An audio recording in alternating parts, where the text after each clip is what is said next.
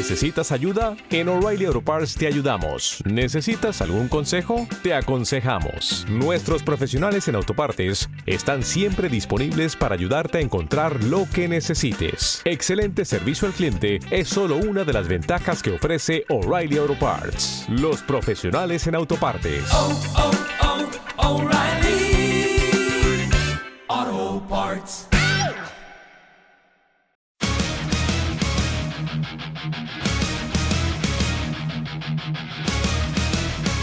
Bomba Giras Vision es el nuevo álbum de Saltimbanquia. Esta noche vamos a hablar con su vocalista, con Tania Santos. Los escuchamos. Esto es Asylum.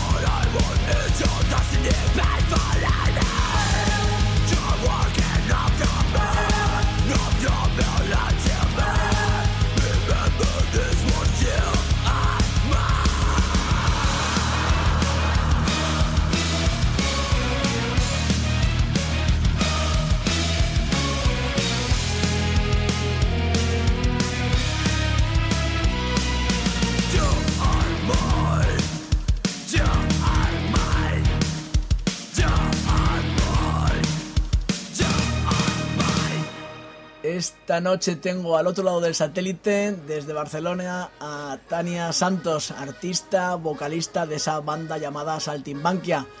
Aunque no sé si eso de banda se queda corto con, con este grupo. Ahora mismo lo aclaramos con ella, con Tania Santos. Buenas noches, bienvenida a Diario de un Metalhead. Muy buenas noches, Larry. ¿Qué tal? ¿Cómo estamos? Estamos perfectos ahí, yo pensando ya en las vacaciones, hija. Ya pensando en las vacaciones. ¿Y quién no? Me encanta tenerte con nosotros esta noche porque contigo ya hemos conseguido algo hasta ahora inédito. Llevamos ya 10 años y fíjate lo que te voy a contar. Y es que el de las últimas 6 entrevistas hemos tenido la suerte de tener a cuatro mujeres como protagonistas en estas cuatro de estas seis entrevistas. Y eso está por encima de cualquier cupo, ¿eh? Bueno, la verdad es que eso está muy bien porque, de hecho, eh, el hecho de darle visibilidad a la mujer en la escena metalera es, una, es muy importante. Es muy importante y es una cosa que yo también estoy, estoy a favor de que las mujeres tendrían que ser un poquito más, más visibles. A nosotros, ya te digo, es algo inédito. Habíamos conseguido varias veces tener dos semanas seguidas a chicas como protagonistas, pero bueno, ahora hemos pillado una racha que no habíamos tenido nunca. ¿Estamos consiguiendo cambiar el mundo? ¿Cómo lo ves? Hombre, yo creo que cada vez más eh, las bandas de, de metal femenino o con cantante femenina están, están ganando terreno y, y bueno, yo creo que, a ver, reiterándome un poquito en lo que, en lo que he dicho antes, pues eh, yo creo que es- está muy bien porque en un mundo que es principalmente de, de hombres, también mm, poco a poco nos, nos hemos ido haciendo nuestro lugar y, y darnos a respetar de alguna manera. Pues nada, te sumamos a la lista de que empezó Raquel de Arenia, luego estuvo aquí Laila de Laila Javi, estuvo Joana Amaro la semana pasada y ahora estás tú, así que nosotros encantados. Bueno, hablaba al principio de que Saltimbanquia, eh, eso de hablar de banda, que se quedaba un poquito corto porque el concepto de Saltimbanquia va mucho más allá de lo que es una banda de rock normal, ¿verdad? Así es, Larry. De hecho, el proyecto Saltimbanquia se inicia con la idea de, mirar un poquito más allá, de abrir el abanico de posibilidades en cuanto a en cuanto a puesta en escena, en cuanto a concepto en general.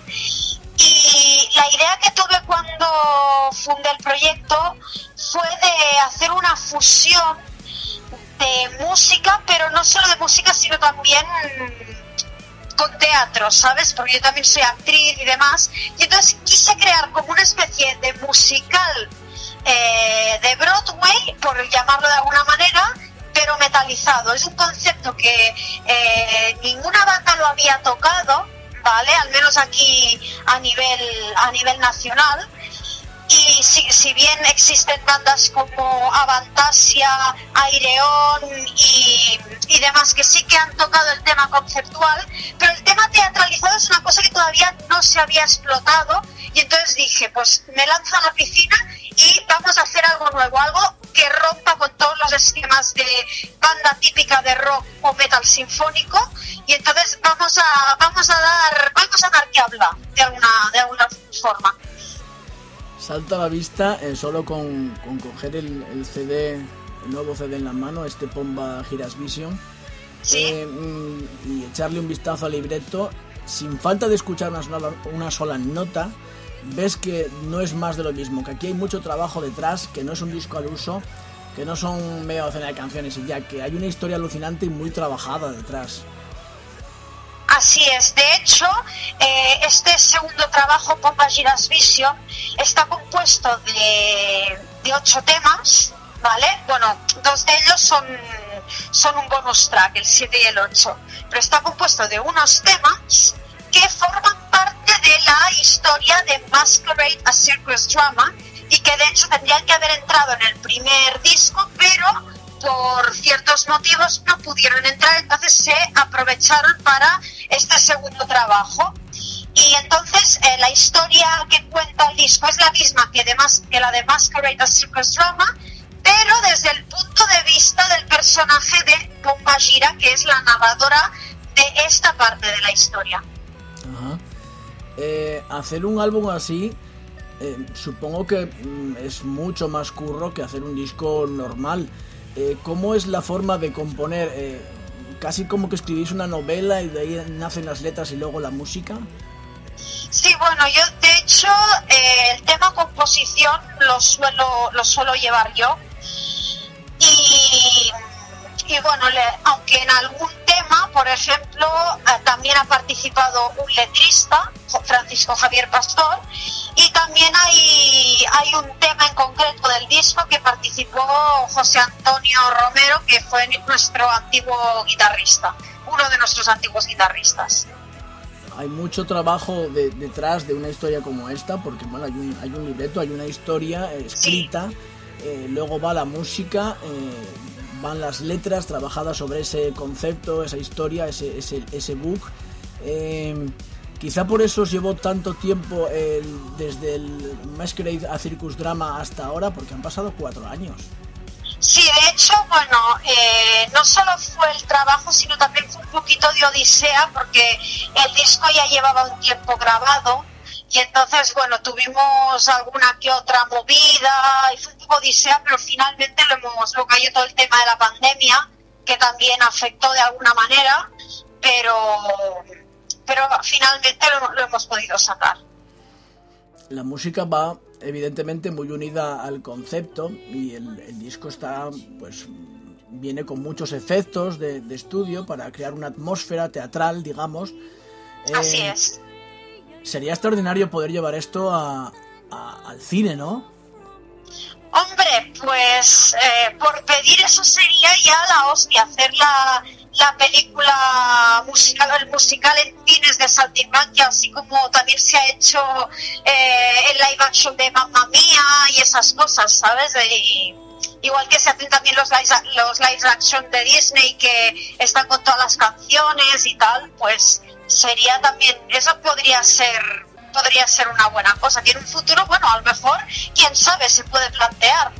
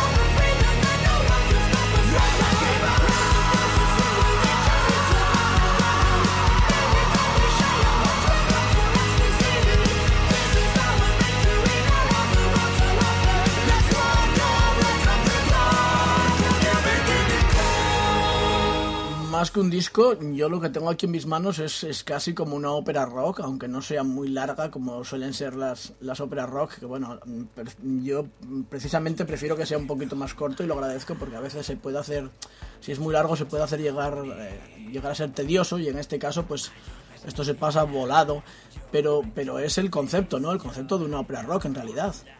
Correcto. Nosotros trabajamos bajo un concepto de, ópera rock que, como he explicado al principio, eh, no solo nos limitamos a, a, ¿cómo se dice?, interpretar la música en, en escenarios, sino que aparte eh, va acompañado de, todo un acting y todo un, juego teatral, una puesta en escena teatral con guiones, con un guion, con diálogos y demás, como si fuese un musical. Encanta cómo suena, cómo ha quedado la producción, porque a pesar de que evidentemente hay muchas, muchas cosas, eh, eh, están los instrumentos típicos del heavy metal, guitarra, bajo y batería, pero luego hay mucha orquestación para producir ese, ese efecto, esa atmósfera de, de ópera, de, de- de ópera teatral. Eh, a pesar de todo eso, todo ha quedado muy equilibrado, la producción es buenísima. Pues la verdad que nosotros estamos muy contentos con el, con el resultado. Aparte, bueno, el, productor de este Popa Giras Vision fue Marcel Grael, el productor y arreglista, porque él se encargó de, hacer los arreglos y demás también. Y bueno, lo que es la, la mezcla y mastering del disco ha corrido a, a cargo de Rodrigo Vicente, un productor que está en Buenos Aires. Y de hecho él también se ha encargado de hacer los arreglos, Rodrigo, ¿eh? Rodrigo, Rodrigo Vicente, se encargó de hacer, de hacer los arreglos y de meter eh, las voces en los coros gregorianos en el último tema que es The Rising of, La- of Lady Darla. Eh, viene, digamos, la, la segunda parte de- del concepto de, teatral de, de- de- esto, o sea, es como una segunda parte, decías, desde otra, desde otro punto de vista, este álbum. Pero luego vienen dos bonus tracks eh, que yo resaltaría porque, bueno, son distintos a lo que es el, resto del, disco. Pero cierra la historia un, temazo, eh, A New Beginning, donde colabora Mark Riera, que, la verdad es que el tío es como uno más de la banda, ¿eh? Sí, de hecho es que la, la, la colaboración de, de Mark es que ha sido explosiva. Nosotros estamos súper contentos con el, con el resultado.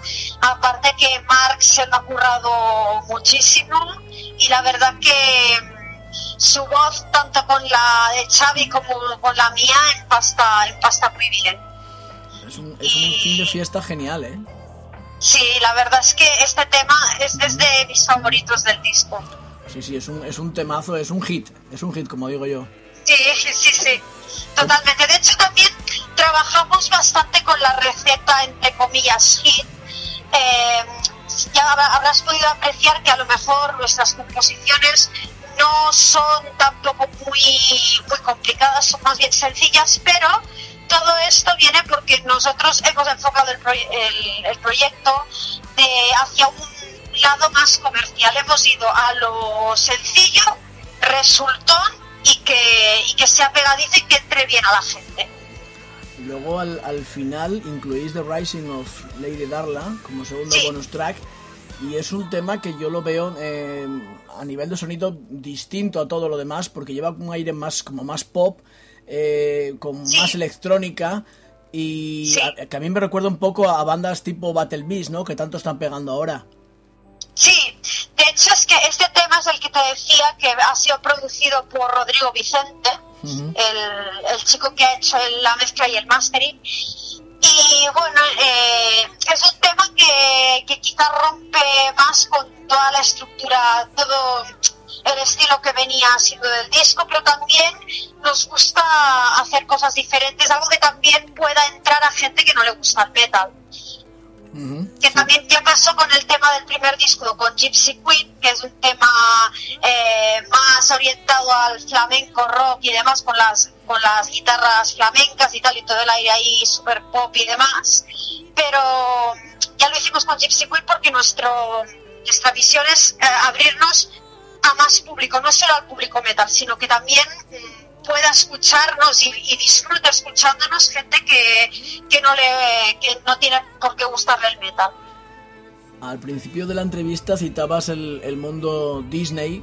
digamos, Sí. y, y la portada es muy Disney, es una pasada, ¿eh? eres la segunda persona que nos lo dice Sí, sí. Sí, la, la verdad que la portada ha sido ha sido creada por por por Miki Muñoz, eh, que es el cantante de Sapere Au- Aude, Miki Artworks en, en redes sociales. Y la verdad que sí, él tiene un toque, y él también es muy fan de Disney y tal, y tiene, tiene ese toque. Sí, no es la, la portada típica de una, de una banda de metal, uno lo ve y no sé, puede pensar que, que es un disco, no sé, incluso de canciones infantiles, la verdad es que es una, una pasada, a mí me encanta, ¿eh? Me encanta porque no es más de lo mismo. No, la verdad es que el tipo de ilustración que, que lleva Miki es, es una ilustración digital, efectivamente, pero siempre le da ese toque así como más dulce, más... Todo lo que representa el personaje de Pomba Gira, que por, su, por una parte es, eh, es una entidad, una deidad sensual y, y puro fuego, pero por otra también es puro amor, de alguna manera. Y eso lo ha sabido reflejar muy bien Miki en la ilustración. Bueno, y ahora que nos van a quitar la mascarilla y que nos dicen que, vamos a empezar a poder salir y, e ir a, a conciertos, volver a nuestra vida normal, ¿cuáles son los planes inmediatos? Porque esto hay que presentarlo en vivo. Obviamente, pues ahora mismo eh, estamos acabando de perfilar ah, algún que otro detallito del, de lo que es el directo, porque desde que cayó todo, obviamente, pues no nos pudimos reunir en persona para ensayar y tal. Ahora siempre aparte estamos en constante evolución y, siendo súper perfeccionistas, pues hay cosas que todavía hay que ajustar y demás, pero esperamos estar pronto eh, presentando el disco y porque todos tenemos unas ganas de subirnos al escenario que, que ni, te lo, ni te lo imaginas. Pues yo ahora tengo que despedirte, pero esto es un, un hasta luego, porque espero que me sigáis mandando al correo todo lo que, lo que vayáis haciendo para informar de, de esa gira y, y, bueno, ahora que, que hemos roto el fuego, que ya nos conocemos, pues será un placer recibir la información y, y poder publicarla. Cuando queráis. Pues Y- sí, sí, dime, pues nada. perdón. Nada, muchísimas gracias Larry por, por la entrevista y me gustaría mandar un saludo a todos los oyentes de, del programa Diario de un Metalhead de parte de, de todo Saltimbanquia. Pues muchísimas gracias, Tania, un placer y, y suerte con todo. Estamos en contacto, ¿vale? Gracias, el placer es mío. Venga, un abrazo, chao. Un abrazo.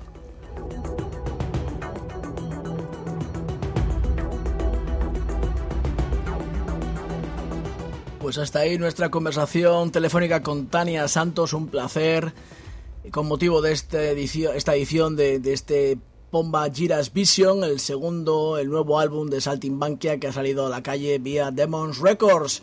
Y vamos a terminar el apartado Saltimbanquia de esta noche con The Rising of Lady Darla, el tema que cierra este Pomba Giras Vision.